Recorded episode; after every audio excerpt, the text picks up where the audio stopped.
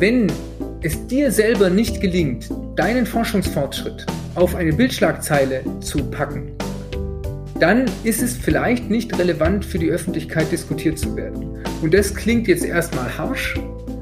Ich glaube aber, es deutet schon darauf hin, dass wir ein bisschen für die Wissenschaftskommunikation nachdenken müssen. dass etwas, was wir übrigens in der Wissenschaft insgesamt auch kritisch sehen, nämlich das reine, die reine Konzentration auf einzelne Studien, die immer nur ein Mühe nach vorne bringen, dass die dann problematisch ist, wenn gleichzeitig nicht konsolidiert wird, wenn gleichzeitig nicht immer wieder mal gefragt wird, was wissen wir eigentlich? Und diese zweite Fragestellung, die ist dann interessant für die Wissenschaftskommunikation. Also Studien, die so große Durchbrüche sind, dass man jetzt plötzlich was weiß, was man nie vorher gewusst hat oder geahnt hat. Die sind doch selten. Und das ist eigentlich auch gut so, ja, weil das ja zeigt, dass wir wirklich dran sind an einem immer weitergehenden Erkenntnisfortschritt. Ich glaube, dass gute Wissenschaftskommunikation sich eben konzentrieren kann auf dieses Konsolidierende, auf den Punkt, wo wir Dinge auch mit einer größeren Sicherheit wissen oder wo wir zumindest abschätzen können, äh, wie sicher oder unsicher wir sind.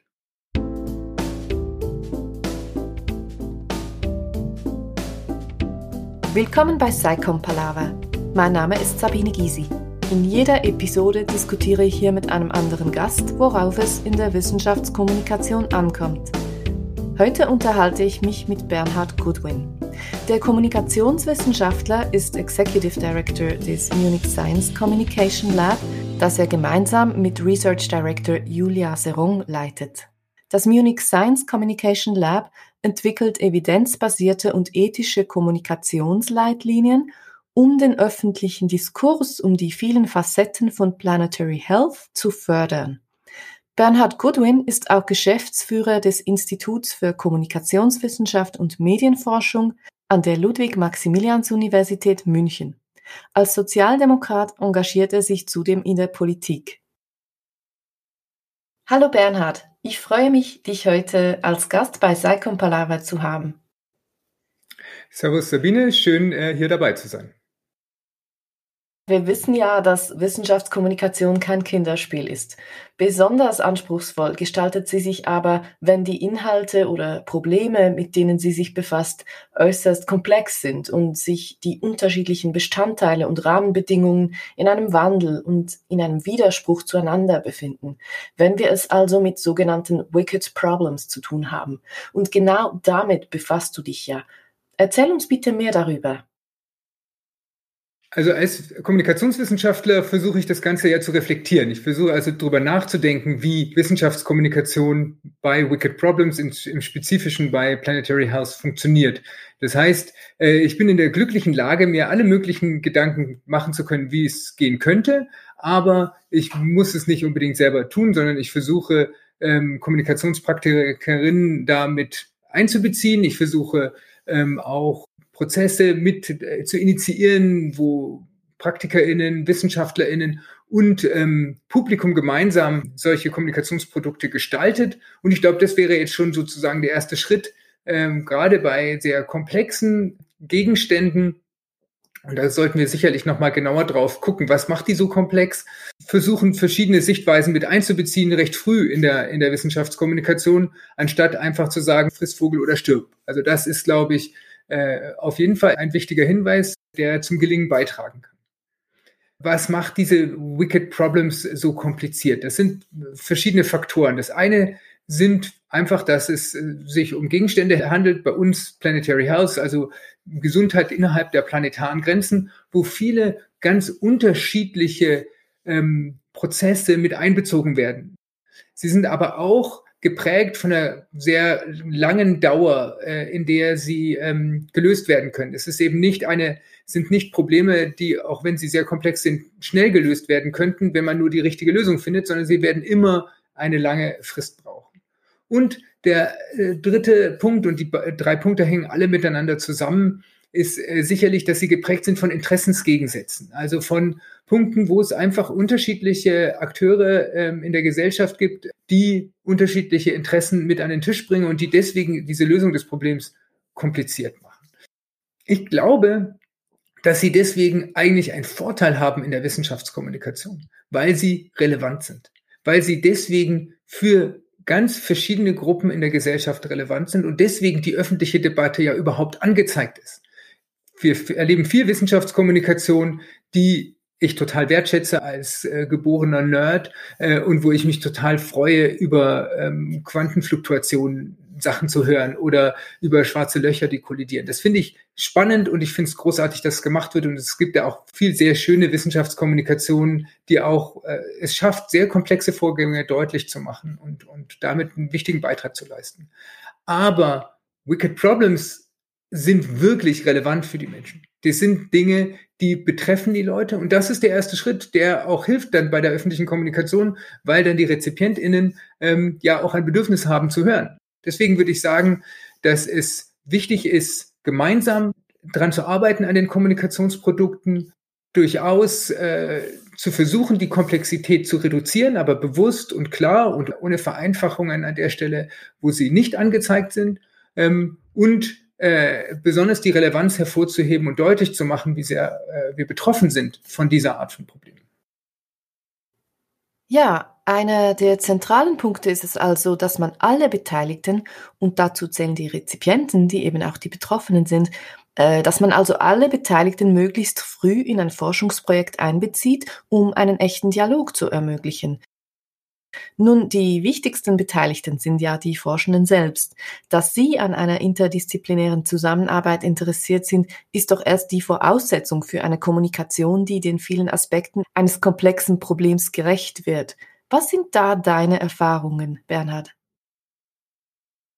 Auch hier spielt uns die große Relevanz der Probleme in die Hände. Da haben wir wirklich einen Vorteil, weil die beteiligten WissenschaftlerInnen erstens ein Interesse wirklich daran haben, daran zu arbeiten, eine sehr äh, hohe intrinsische Motivation. Da geht es nicht nur um die übliche wissenschaftliche Neugierde, sondern da geht es auch darum, an der Lösung des Problems mitzuarbeiten. Und äh, dadurch, dass die sich gemeinsam auf einen, einen Gegenstand konzentrieren, äh, kann auch Interdisziplinarität, vielleicht sogar Transdisziplinarität gelingen. Es ist natürlich trotzdem so, dass dass alleine die Verständigung unter verschiedenen Disziplinen schon viele Kommunikationshürden ähm, mit sich bringt. Das sind unterschiedliche Wissensschätze, unterschiedliche Bewertung von Methoden, welches Vokabular man benutzt. Also das sind ganz wesentliche ähm, auch Hinderungsfaktoren, wie Wissenschaftskommunikation ähm, dann innerhalb der Wissenschaft noch irgendwo vorbereitet werden kann. Aber ähm, gleichzeitig glaube ich, dass, dass die hohe Relevanz ein ganz äh, deutlicher Treiber ist, der einfach hilft, dass die Menschen, äh, die da beteiligt sind, sich an einen Tisch setzen. Die Relevanz also als verbindender Faktor. Damit wir, die Zuhörerinnen und ich, uns noch besser vorstellen können, welche Disziplinen nun zum Beispiel beim Thema Planetary Health involviert sein müssen, kannst du uns bitte kurz erklären, was Planetary Health eigentlich genau ist? Ich will es noch mal sogar noch konkreter machen, mal an einem Beispiel. Also es gibt den viel zitierten Themenbereich der Ernährung in diesem Kontext. Und ich finde, man muss ein bisschen aufpassen, dass man das nicht nur darauf bezieht, aber es ist eben ein sehr, ein Bereich, der das sehr anschaulich macht. Da haben wir ganz verschiedene Menschen, die daran beteiligt sind. Da haben wir ähm, Geografen, äh, die sozusagen Landnutzungskonzepte sich anschauen. Wir haben die Agrarwissenschaft, äh, wir haben äh, Wirtschaftswissenschaft, wir haben natürlich dann Medizin, Ernährungsmedizin, äh, wir haben äh, Psychologie, die da dabei ist. Wir haben aber auch eben Marketing dabei, Kulturwissenschaft, die eben Essen als Kulturform begreift. Also wir sind sozusagen, es gibt kaum eine, eine Wissenschaft, die nicht beteiligt sind. Ich wollte gerade sagen, die Theologie, aber sogar da geht es ja auch sogar manchmal ähm, um, um die Aufnahme von Nahrungsmitteln. Und ich glaube, dass es ganz deutlich macht, dass hier quasi an diesem Gegenstand alle irgendwo sich mit abarbeiten können und damit ähm, eine Rolle spielen können. Beim Planetary Health ist eben jetzt die, die Grundfrage, die gestellt wird, wie kriegen wir quasi viele Menschen satt, aber auch gesund satt und was hat das für eine Wirkung auf den Planeten? Und da gibt's Dinge, die sich bestärken. Also eine, ein Aspekt, der ganz deutlich ist, eine stärker pflanzenbasierte Ernährung ist gleichzeitig besser für die Gesundheit und auch ressourcenschonender äh, für den Planeten. Das ist eine der, der schönen Co-Benefits, die in dieser Komplexität von Wicked Problems häufig drin steckt. Aber es gibt eben auch, ähm, auch andere Fragestellungen, die eben sagen, naja, wenn die Leute gesünder ähm, Essen äh, bekommen, dann werden sie auch sich stärker ähm, äh, fortpflanzen, ja, dann wird es mehr Menschen geben, dann haben wir ein größeres Problem hinterher. Wenn wir irgendwo ähm, mehr Wohlstand haben wollen, dann haben wir quasi auch das Problem, dass das, was für sehr reich empfundenes Essen genommen wird, wieder mehr genommen wird und das ist ressourcenreiches Essen, also gerade Fleisch. Äh, und das ist schon was, was wir in Gesellschaften erleben, die einen Sprung nach vorne machen. Und wir wollen natürlich Entwicklung. Wir glauben, das ist wichtig, dass Menschen ähm, vorankommen, Wohlstand generieren, aber gleichzeitig haben wir natürlich Sorgen, wie geht das mit den Ressourcen. Und das sind eben diese, diese, diese Fragestellungen. Und das ist dann, äh, führt dann dazu, wer, welche Publikumssegmente sind da angesprochen. Wenn ich jetzt nur unseren ähm, europäischen Raum anschaue, dann, dann habe ich da auch ganz unterschiedliche Zielgruppen, die da beteiligt sind. Das sind Menschen, die in der Gastronomie arbeiten ähm, oder in der Lebensmittelindustrie. Das sind Bäuerinnen und Bauern, die Landwirtschaft äh, betreiben. Äh, das sind natürlich äh, KonsumentInnen mit ganz unterschiedlichen Wertvorstellungen, unterschiedlichen Erlebnissen. Ähm, Essen ist ja eine sehr, so ich sagen, basale Tätigkeit, die, die sehr nah auch äh, quasi an unsere Identität ranreicht. Wir zeichnen diesen Podcast ja kurz vor Weihnachten auf und für viele ist sozusagen das Weihnachtsessen so eine ganz bedeutsame Geschichte, ähm, äh, die mit ganz vielen Erinnerungen aufgeladen ist. Wir wissen ja, über Gerüche werden ähm, werden ja Erinnerungen ganz, ganz besonders getriggert und äh, Gerüche sind ja ein wesentlicher Bestandteil von Essen, dass die Gerüche reproduziert werden. Und ich glaube, dass, dass das dazu führt, dass diese ganzen unterschiedlichen Interessen zusammenzubringen. Den vegetarischen Sohn ähm, und die, die Großmutter, die äh, quasi aus äh, in den 50er Jahren erlebt hat, äh, wie es was besonders war, endlich Fleisch auf dem Tisch äh, zu haben. Ja, die zusammenzubringen, das ist eine Frage. Dann genauso der Milchbauer und die urbane Stadtbewohnerin. Ja, das sind ganz äh, unterschiedliche Lebensweisen und das Spannende für uns ist jetzt zu fragen, was sind ähm, Wege, dass man das öffentlich, also unter Beteiligung aller, verhandeln kann. Manchmal aber auch vielleicht zielgruppenspezifisch besser, dass man eben mit einzelnen Gruppen besonders redet und die, das Wissen, was für die relevant ist, besonders aufbereitet. Ja, wenn ich dir jetzt so zuhöre, dann verstärkt sich einmal mehr mein Eindruck, dass sich nicht nur die Wissenschaftskommunikation in einem Wandel befindet, sondern auch die Art, wie Wissenschaft entsteht und dass der verstärkte Einbezug von verschiedenen Dialoggruppen dabei eine wichtige Rolle spielt.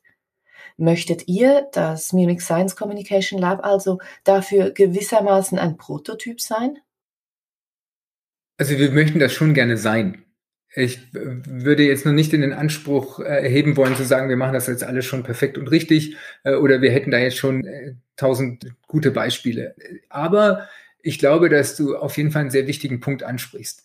Dialog, Orientierung, Augenhöhe, Kommunikation sind Stichworte, die in der Wissenschaftskommunikation schon sehr häufig genannt werden, aber sie sind sehr häufig auch Stichworte geblieben. Und was mich schon interessiert, ist dann immer die Frage, was möchte, möchtest du denn eigentlich wissen als Wissenschaftlerin, wenn du in den Dialog gehst? Wo interessierst du dich denn für dein Gegenüber? Was möchtest du von der Bäuerin wissen? Was möchtest du von der Oma wissen, äh, die ich vorher genannt habe? Das ist doch die, die Frage, die ich, die ich dann stelle. Und, und ich glaube, da kriegt man was mit. Das, da kann man schon Dinge erfahren. Und zwar jenseits von nur sozialwissenschaftlichen Daten. Ähm, jenseits auch von einer reinen Citizen Science mäßigen äh, zusätzlichen Datenquelle sondern wirklich einen, einen gemeinsamen Dialog, die aber gleichzeitig Wissenschaft auch Wissenschaft sein lässt und damit die Selbstbestimmung, auch die grundsätzliche Zweckfreiheit von Wissenschaft auch zulässt, ähm, äh, indem man eben gemeinsam ja Neugierde befriedigt. Das ist ähm, wäre die Vision, die die ich vertreten würde. Ich glaube, dass Wissenschaftskommunikation ähm, nicht immer dialogorientiert sein muss, und zwar einfach, weil es auch von beiden die, das Bedürfnis gibt. Also sowohl gibt es manchmal das Bedürfnis, ich habe was Wichtiges rausgefunden, ich möchte es gerne mitteilen. Und ich habe ein, ein Bedürfnis, dass mir jemand Kluges, der sich lange damit beschäftigt hat, erzählt, was sie rausgefunden hat. Ja, das ist total gute, einseitige Kommunikation, die soll es und wird es weitergeben.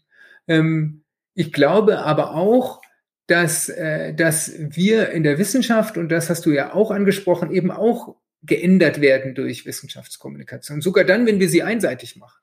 Wir können möglicherweise unsere eigenen äh, Inhalte besser verstehen, wenn wir sie häufiger erklären. Das ist ja auch der ganze Hintergrund von, dem, von der Verbindung von Forschung und Lehre in der Wissenschaft, ist, dass man sagt, naja, Leute, die es häufig erklären, die können es dann auch besser rauskriegen.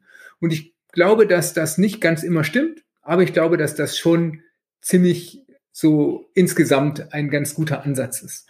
Und für, für mich als Experte in der Wissenschaftskommunikation ist damit äh, auch verbunden äh, die Hoffnung, dass, dass sich Wissenschaft insgesamt ein bisschen ändert.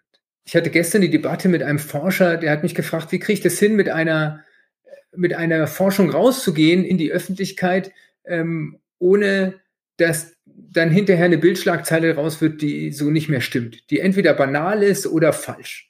Und dann habe ich gesagt, naja, wenn es dir selber nicht gelingt, deine, deinen Forschungsfortschritt zu, auf eine Bildschlagzeile zu packen, dann ist es vielleicht nicht relevant für die Öffentlichkeit diskutiert zu werden. Und das klingt jetzt erstmal harsch. Ich glaube aber, es deutet schon darauf hin, dass wir ein bisschen für die Wissenschaftskommunikation nachdenken müssen. dass etwas, was wir übrigens in der Wissenschaft insgesamt auch kritisch sehen, nämlich das reine, die reine Konzentration auf einzelne Studien, die immer nur ein Mühe nach vorne bringen, dass die dann problematisch ist, wenn gleichzeitig nicht konsolidiert wird, wenn gleichzeitig nicht immer wieder mal gefragt wird, was wissen wir eigentlich? Und diese zweite Fragestellung, die ist dann interessant für die Wissenschaftskommunikation. Also Studien, die so große Durchbrüche sind, dass man jetzt plötzlich was weiß, was man nie vorher gewusst hat oder geahnt hat. Die sind doch selten. Und das ist eigentlich auch gut so, ja, weil das ja zeigt, dass wir wirklich dran sind an einem immer weitergehenden Erkenntnisfortschritt. Ich glaube, dass gute Wissenschaftskommunikation sich eben konzentrieren kann auf dieses Konsolidierende, auf den Punkt, wo wir Dinge auch mit einer größeren Sicherheit wissen oder wo wir zumindest abschätzen können, äh, wie sicher oder unsicher wir sind. Mhm. Dieses Einordnende und Konsolidierende halte ich auch für sehr wichtig. Ich möchte aber nochmals kurz auf dein Beispiel mit der Bildschlagzeile zurückkommen. Es stimmt natürlich, dass es wichtig ist, die Erkenntnisse aus der eigenen Forschung auch auf ein kurzes, prägnantes Statement runterbrechen zu können, sei dies nun eine Bildschlagzeile oder ein Tweet. Gleichzeitig wissen wir aber auch, dass du die perfekte Schlagzeile schreiben kannst und ein Bildredakteur ist imstande und schreibt sie so um, dass sie dann etwas Falsches aussagt. Das ist natürlich richtig. Ähm, ich glaube nur, dass wenn ich sie nicht mache, dann ist ganz sicher, dass eine äh, nicht fachlich äh, informierte Person das ändern muss. Ja, weil eben äh, die Frage da ist. Und mir geht es jetzt auch gar nicht auf das, um das Format einer Bildschlagzeile, sondern mir geht es darum, sozusagen, ist der Erkenntnisfortschritt, ist der Kern deiner Kommunikation sozusagen, hat der so wenig Informationen wie so eine Bildschlagzeile? Weil das, das Problem ist, wir sind ja sehr voraussetzungsreich als, als Forschung. Ja, wir bewegen uns ja an dem Teil des, des Wissens so ganz an den, an den Rändern, ja, ganz weit draußen, da wo das Ungewusste anfängt, da sind wir ja unterwegs. Und um dahin zu kommen, muss man einen ganzen Weg gehen. Und deswegen versuchen wir, diesen ganzen Weg mit abzubilden. Das müssen wir abbilden. Ja, wir müssen sagen, was alles die Limitationen sind. Wir müssen die ganzen Sachen in Frage stellen. Und diesen kleinen Schritt, den wir geschafft haben, der für uns super faszinierend ist und der wichtig ist, dass man ihn macht, der ist aber halt einfach nicht relevant für die Öffentlichkeit an vielen Stellen. Es ist relevant zu hören, die machen da Forschung. Das ist vielleicht relevant. Die sind dran, die WissenschaftlerInnen. Ja, das ist, vielleicht ist das dann meine, meine Schlagzeile, aber dann muss ich mich ehrlich machen und sagen, ja, dann sollte ich das korrigieren. Und ich sollte eben nicht die Vorlage liefern, aber es auch nicht selber sagen, äh, dass wir jetzt Krebsgehalt haben. Ja, ja, ich sehe, was du meinst. Wir sind jetzt immer wieder auf die Frage zurückgekommen, wie sollte eigentlich Wissenschaftskommunikation gemacht werden? Und um es mal ein bisschen schlagzeilenartig verkürzt zu formulieren, beim Munich Science Communication Lab generiert ihr ja Antworten auf diese Frage. Ihr forscht und liefert eine Evidenzbasis zu Wissenschaftskommunikation, aber ihr entwickelt auch Instrumente. Aber gibt es denn tatsächlich universell einsetzbare Instrumente für die Wissenschaftskommunikation? Also ich äh, vermute nicht. Äh, es wäre jetzt ganz lustig, vielleicht gibt es ja irgendwann mal die, die, die, das super Tool, was das alles einfasst, aber ich halte es für unwahrscheinlich. Ich glaube, dass Wissenschafts Wissenschaftskommunikationsprodukte schon immer sozusagen die Evaluation mitdenken sollten. Sie sollten von Anfang an sich überlegen, wie was will ich überhaupt erreichen und wie kann ich das dann auch messen? Vielleicht muss es dann nicht mal immer gemessen werden. Ja, ich würde auch gerne vermeiden wollen, dass wir da in so eine New Public Government mäßige Konzentration auf ähm, auf irgendwie so Zielindikatoren kommen. Ja, und dann einfach sagen so, ähm, jetzt haben wir einen Wissenschaftskommunikationsindex, der ist, hm, keine Ahnung, der Hirschfaktor und der fließt dann immer noch mal zu 15 Prozent in Berufungsverhandlungen ein. Ja, das, das sollte nicht das Ziel sein. Was das Ziel sein sollte, ist aber, dass wir uns bei Wissenschaftskommunikationsmaßnahmen ähm, äh, schon vorher mal überlegen, was wollen wir wo erreichen. Äh, was soll das, das Ergebnis sein? Und ich glaube, dass diese Beschäftigung damit, mit den eigenen Zielen, um damit diese Kommunikation strategischer zu machen, ähm, doch hilfreich ist, weil man dann mal überhaupt Ziele hat und wenn man sie dann hinterher misst, umso besser. Und da kann natürlich auch die Messung sozusagen äh, der hilfreiche Anker sein, an dem man sich orientiert, damit man vorneweg die, die Ziele macht. Also das ist die Vorstellung, die wir so ein bisschen haben, dass wir die Wissenschaftskommunikatorinnen ein bisschen durch die Messung in die Strategie hineinbringen.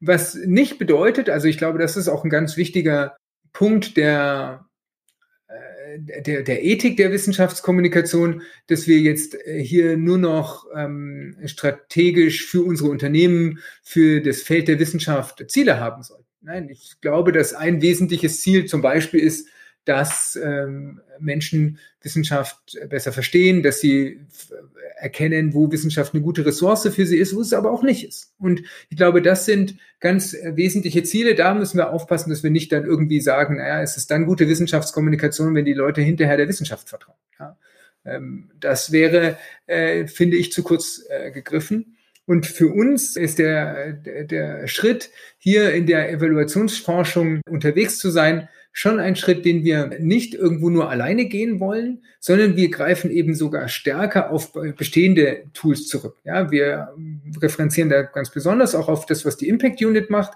weil wir glauben, dass es eben nicht äh, nachhaltig ist, äh, das äh, Rad jetzt neu zu erfinden, wenn gerade jemand schon dran ist. Wir wollen vielleicht ein bisschen dran helfen, es runder zu machen, ja, damit es dann noch besser funktioniert. Wir geben denen auch Feedback und die, die reden mit uns, weil wir glauben, dass, äh, dass es dadurch äh, besser ist. Ich denke, dass es gut ist, dass es solche ähm, Ressourcen gibt und äh, ich glaube, dass sie dadurch, dass sie ein, eingesetzt werden, ähm, wirklich besser werden. Der zweite Punkt, und der ist mir auch nochmal wichtig in der Frage der, der Wissenschaftskommunikation, ist der Punkt der Evidenz der Erkenntnisorientierung von äh, Wissenschaftskommunikation. Klar äh, sind wir total alle irgendwie als äh, WissenschaftlerInnen in so einem wissenschaftlichen Weltbild und sagen, wow, wir sollten immer Dinge äh, besonders evidenzbasiert tun. Für Evidenzbasierung brauche ich aber auch erstmal Evidenz. Und wir haben viel, auch sehr gute Evidenz, teilweise ein bisschen ungeordnet, ähm, aber trotzdem, äh, es gibt wahnsinnig gute Wissenschaftskommunikationsforschung, aber es ist schon so, dass wir an der Stelle äh, auch durchaus noch mehr haben können. Und wir hoffen, dass über die Evaluierung wir äh, diese Formen ähm, dann auch der Evidenz erschließen können, damit man dort neue Erkenntnisse produziert, damit wir besser verstehen, wie Wissenschaftskommunikation funktioniert, einfach weil wir auch neugierig sind, weil wir halt selber äh, Interesse daran haben, wie Menschen so funktionieren, also oder wie die, wie Öffentlichkeit funktioniert. Äh, das ist ja ein spannendes Feld. Ähm, aber gleichzeitig ist natürlich so eine, so ein Wissen auch hilfreich, damit die Wissenschaftskommunikation ähm, ja rationaler, aber nicht im Sinne von weniger emotional, sondern im Sinne von ja ähm, mehr eben evidenzorientiert passieren kann. Und das ist, glaube ich, schon ein, ein, ein wesentlicher Punkt, den wir mit einbringen wollen äh, in diese Community.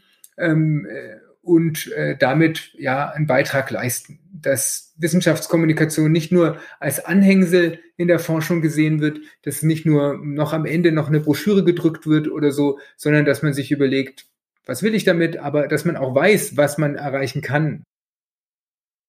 Dass Evidenz da ist, auf deren Grundlage sich Tools erarbeiten lassen und dass die Wirkung der Maßnahmen zumindest teilweise messbar ist, sollte ja unter anderem ein Anreiz sein für Forschende, sich in der Kommunikation zu engagieren. Bernhard, kannst du uns noch etwas mehr erzählen über die Motive der Wissenschaftlerinnen, in der Wissenschaftskommunikation aktiv zu werden?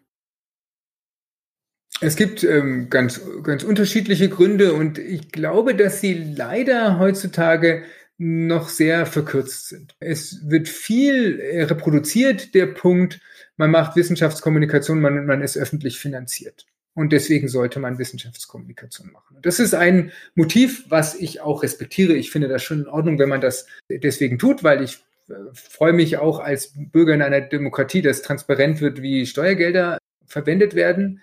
Ich finde allerdings, dass es an verschiedenen Stellen zu kurz greift. Dieses ähm, Motiv verbindet einerseits die Menge an Geld, die in Wissenschaft fließt, und der, der Menge an Kommunikation, die darüber gemacht es ist zwar noch nicht ganz direkt gesagt, aber tatsächlich ist das, was dadurch passiert, ist, dass man sagt, naja, für jeden Euro Wissenschaft, den ich mache, muss ich irgendwie 10 Cent Wissenschaftskommunikation machen oder 5 Cent. Ähm, ich bin natürlich für 10 Cent. Und ich glaube, dass diese Art ähm, äh, der Konzentration auf äh, Wissenschaftskommunikation als Rechtfertigung dazu führt, dass man äh, Wissenschaft, die teurer ist, stärker kommuniziert. Und das finde ich nicht immer richtig. Weil es gibt Wissenschaft, die sehr teuer ist, einfach weil man komplizierte Geräte braucht, Protonenbeschleuniger oder so. Ähm, und dann hat man da sehr viele Leute, die Kommunikation machen. Die Frage ist, ist sie aber relevant für die Öffentlichkeit? Ja? Also ich finde es interessant und spannend. Bitte hört nicht auf damit, liebes CERN. Aber äh, ist es denn wirklich was, was mein Leben betrifft? Und da würde ich mir manchmal mehr Wissenschaftskommunikation beispielsweise aus der Sozialwissenschaft wünschen, äh, da wo sie mich betrifft. Meinetwegen in der Genderforschung. Wie kann man äh, eine gerechte Sorgearbeitsverteilung in einer, in einer Paarbeziehung hinbekommen? Ja, das sind Dinge, die, die mich interessieren und die mich betreffen. Und da würde ich gerne manchmal was äh, dazu hören. Und da höre ich viel weniger, weil die KollegInnen vermutlich hauptsächlich damit beschäftigt sind, irgendwie Hate-Mail gegen, gegen Gendersternchen abzuwehren und nicht dazu kommen, ihre wahnsinnig interessanten und guten äh, Erkenntnisse ähm, äh, für die Bevölkerung aufzubereiten, weil einfach ihre Forschung zu billig ist, ja, wenn man nach dieser Logik geht. Und der zweite Punkt, den ich auch ähm, machen würde, gegen dieses Argument rein, wir machen Wissenschaftskommunikation, weil es öffentlich finanziert ist, ist, ich würde die Gegenfrage stellen, ist, stellen wir uns vor, wir haben was total Wichtiges rausgekriegt und wir sind nicht öffentlich finanziert. Natürlich haben wir die Pflicht, es dann mitzuteilen. Selbstverständlich habe ich die moralische Pflicht, wenn ich was Relevantes für die Gesellschaft ähm, gefunden habe, egal ob ich das äh, privat finanziert habe, ob mir das eine Mäzenin finanziert hat oder ob mir das die Öffentlichkeit finanziert hat. Selbstverständlich muss ich das mitteilen. Das ist ganz klar. Und umgekehrt, und wenn ich Milliarden bekommen habe und ich habe nichts rausgekriegt, dann möchte ich auch, dass man bitteschön die Öffentlichkeit nicht verpestet, äh, indem man nicht Erkenntnisse äh, oder irrelevante Erkenntnisse äh, in die Öffentlichkeit bläst, äh, weil man halt Geld bekommt. Und das, das ist schon etwas, was, was ich schon deutlich machen würde. Und das äh, geht schon gegen den Strich von mancher äh, Wissenschaftskommunikation. Wir waren aber einig bei den, bei den Motiven für Wissenschaftskommunikation. Ähm, und da würde ich eben sagen, es gibt dieses Mitteilungsbedürfnis, das habe ich ja schon angesprochen, wenn ich wichtige Dinge rausgekriegt habe, das finde ich ein sehr wichtiges Motiv. Und das ist natürlich gerade bei Leuten, die in Wicked Problems unterwegs sind, dort forschen, einfach sehr deutlich. Ja, jemand, der sagt, ich habe jetzt eine wichtige Erkenntnis gewonnen, ähm, zum Beispiel, ich habe gestern mit einem Stadtplaner gesprochen, der hat erzählt, ja, das ist ein schöner Gedanke, dass du gerne die ganzen Straßen ähm, aufbrechen würdest und dort Bäume pflanzen. Ähm, aber bedenke, einen halben Meter unter der Straße, da wo das Wurzelwerk eigentlich sein soll von deinen neuen Bäumen, äh, da fließen Leitungen, da sind Stromleitungen, da ist Infrastruktur. Da, das kannst du, da kannst du nicht Bäume einfach pflanzen. Das ist eine relevante Erkenntnis, die mir wichtig ist. Und ich glaube, das sind äh, genauso äh, Punkte, äh, die dann äh, kommuniziert werden sollen, weil die Leute sagen, naja, hier ist was, was die Öffentlichkeit wissen muss, ja, um eine informierte Entscheidung zu treffen.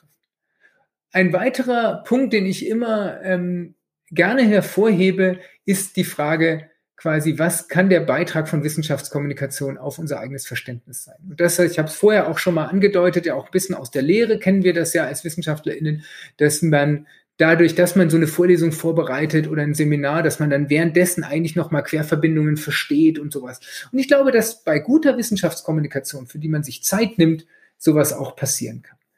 Allerdings braucht es eben dafür Zeit, Ressourcen und vielleicht auch manchmal ein bisschen mehr Anerkennung, damit äh, Wissenschaftskommunikation dann auch ja wirklich passieren kann und nicht einfach nur äh, eine weitere Aufgabe auf der To-Do-Liste ist, die eh schon voll ist. Ähm, und dann halt, ja, wenn ich Tenured Professor bin, dann vielleicht äh, gemacht werden kann, aber wenn ich mich noch im Hamsterrad äh, von Befristung zu Befristung befinde, dann wirklich noch mal viel schwieriger.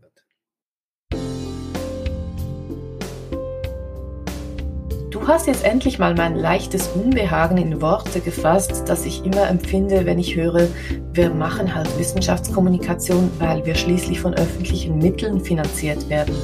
Intrinsische Motivation wäre da bestimmt zielführender. Ich möchte noch auf ein ganz anderes Thema zu sprechen kommen, und zwar auf den Dialog zwischen Wissenschaft und Politik. Die Chance, dass ich mit dir heute auch einen Politiker zu Gast habe, du engagierst dich bei der SPD, möchte ich natürlich nutzen, weil du ja beide Seiten kennst. Worauf gilt es denn besonders zu achten, wenn Wissenschaftlerinnen und Politikerinnen zusammenarbeiten? Ja, ich glaube, dass es da eben zwei Aspekte gibt, äh, die ich ansprechen wollen würde. Der eine Aspekt, den kann man schnell abhaken, aber es ist ihm wichtig, ihn immer wieder vor Augen zu halten. Politik, zumindest in Demokratien, und äh, ich bin sehr froh, in einer solchen zu leben, ist natürlich sehr stark auch auf öffentliche Debatten konzentriert. Das heißt, ähm, das, was in der Öffentlichkeit diskutiert wird, äh, das wird von Politik sehr stark wahrgenommen und deswegen ist das ein ganz wahnsinnig wichtiger Hebel, äh, um mit Politik ins Gespräch zu kommen, indem man es öffentlich macht. Ähm, das heißt nicht, dass ich immer sage, die Politik ist blöd und ihr müsst jetzt endlich mir zuhören, aber das heißt, äh, dass wenn ich eben es schaffe, meine Dinge in die, in die Zeitung zu bringen oder eben äh, in die Tagesschau, dann wird es auch von Politik wahrgenommen. Weil demokratische PolitikerInnen natürlich sagen, ich muss mich dazu verhalten, zu den Dingen, die die Gesellschaft für relevant hat und ähm, das, was ich in den Medien sehe, wird vermutlich von der Gesellschaft für relevant gehalten werden. Deswegen muss ich darüber nachdenken. Also das ist ein wichtiger Punkt. Ich habe da neulich in einem Gespräch einer Forscherin den Tipp gegeben, doch äh, in Interviews Politikernamen zu droppen. Also zu sagen in dem Interview nicht die Politik sollte äh, das so und so machen, sondern ähm, Gesundheitsminister Lauterbach sollte das doch so und so machen. Und zwar nicht, um ihn persönlich zu schämen, sondern damit man in seinen Pressespiegel kommt. Weil natürlich werden die nach den Namen der PolitikerInnen suchen und wenn ich mit der FAZ ein Interview habe, dann wird es dem auf jeden Fall vorgelegt werden. Und dann kriege ich meine meine Botschaft äh, dort vorbei. Also das wäre ein Tipp, den ich in der Wissenschaftskommunikation durchaus machen würde, ist Dinge da ein bisschen zu personalisieren, um dann äh, den Weg über die Öffentlichkeit in die Mappe des, des Politikers zu bekommen, äh, damit äh, er oder sie das wahrnimmt. Zweiter Aspekt ist ähm, die Politik äh, ganz direkt. Ich glaube, dass in der Wissenschaft wie auch in großen Teilen der Öffentlichkeit leider ein sehr negatives Politikerinnenbild besteht. Ein Bild von machthungrigen Leuten, die sich rücksichtslos nach oben kämpfen und denen das, die Bevölkerung egal ist, denen es auch nur von Wahl zu Wahl äh, drauf ankommt, äh, irgendwie gewählt zu werden. Und natürlich gibt es diese Prozesse und natürlich gibt es auch diese Persönlichkeiten. Und natürlich sind bei sozusagen allen anderen Bedingungen wird derjenige mit den spitzeren Ellenbogen vermutlich schon ein paar mehr Vorteile. Aber Politikerinnen und Politiker sind schon Leute, die einen ganzen Haufen an Arbeit reinstecken in, ein, in eine Profession, die meistens nicht ganz so viel Lohn bekommt. Ja, man äh, kann dort natürlich manchmal vorne stehen und wichtig äh, genommen werden, aber gleichzeitig ist man ähm, natürlich auch dafür immer wieder auch äh, Gegenstand von, von Angriffen. Also das heißt, man hat da schon Leute, die offensichtlich auch andere Motive haben. Das kann Machthunger sein, das ist meistens Gestaltungswille, aber es ist an ganz vielen Stellen, und das gilt für alle demokratischen Parteien äh, in unseren Gesellschaften, die wollen das Leben der Menschen besser machen. Die wollen Gefahren abwehren. Die wollen gut regieren. Ja? Die wollen natürlich gut dastehen. Die wollen auch selber quasi die Gestaltung bekommen. Total in Ordnung. Aber die wollen schon einen guten Job machen. Und wenn wir diese Voraussetzungen akzeptieren, dann kommen wir natürlich viel leichter mit dieser Gruppe ins Gespräch, weil wir ihnen dann Pfade dahin anbieten können. Natürlich können wir immer quasi mit der Währung, die wir als Wissenschaft haben, nämlich Glaubwürdigkeit, ja, wir stehen ganz oben auf der Liste, wo die ganz unten stehen, bei der Frage der Glaubwürdigkeit. Das ist was, was für die natürlich sehr interessant ist. Äh, damit können wir umgehen.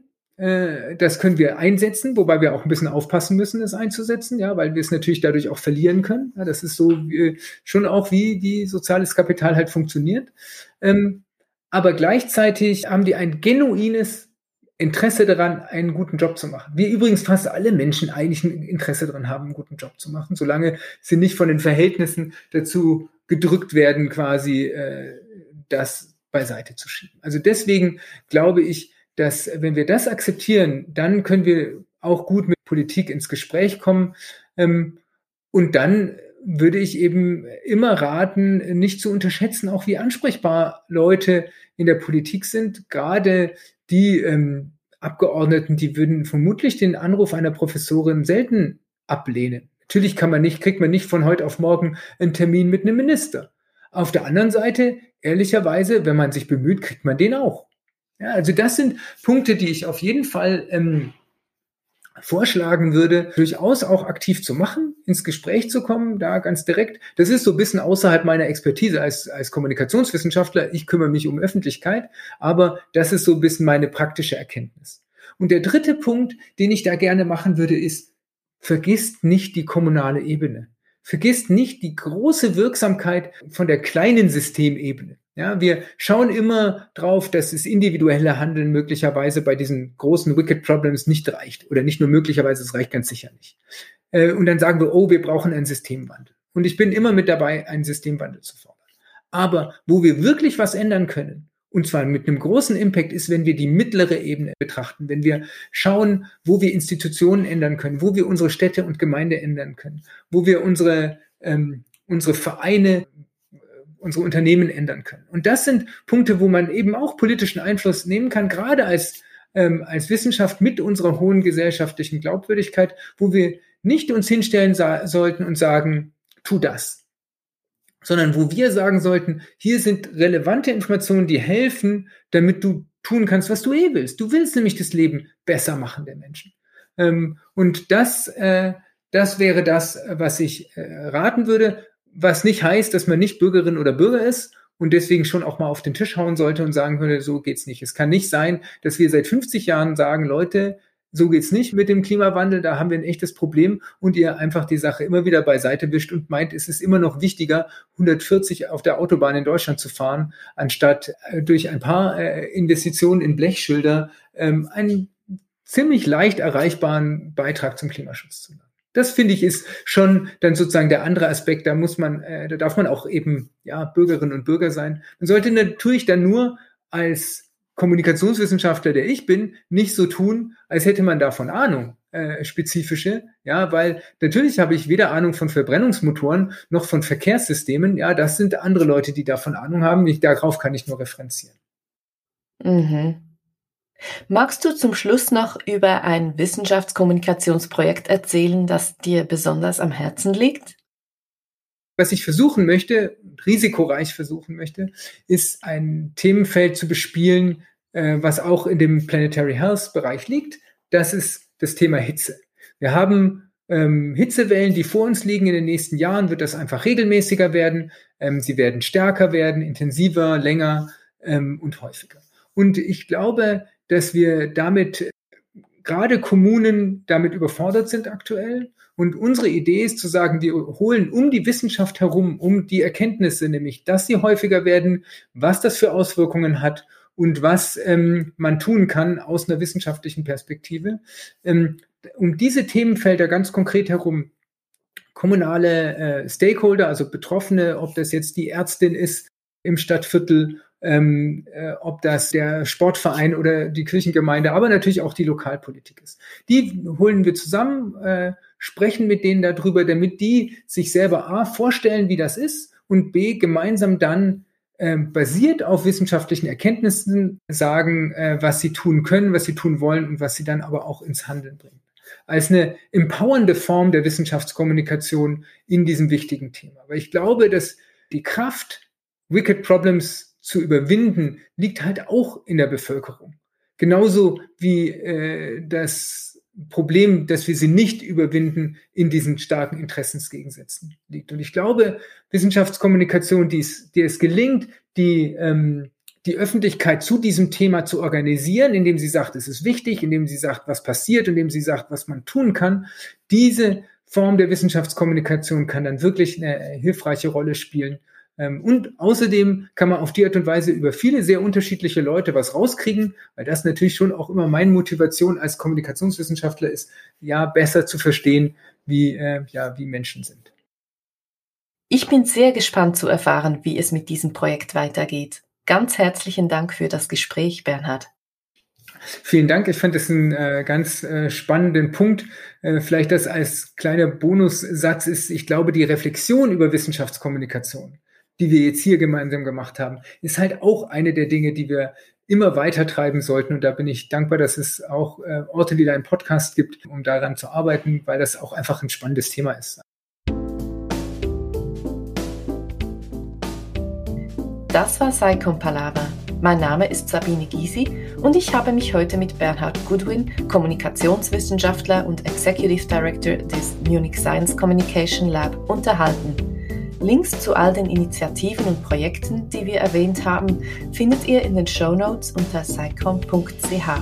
Wenn euch dieser Podcast gefallen hat, bitte liked und teilt ihn und abonniert ihn auf eurer bevorzugten Podcast-Plattform. Und hört bald wieder rein.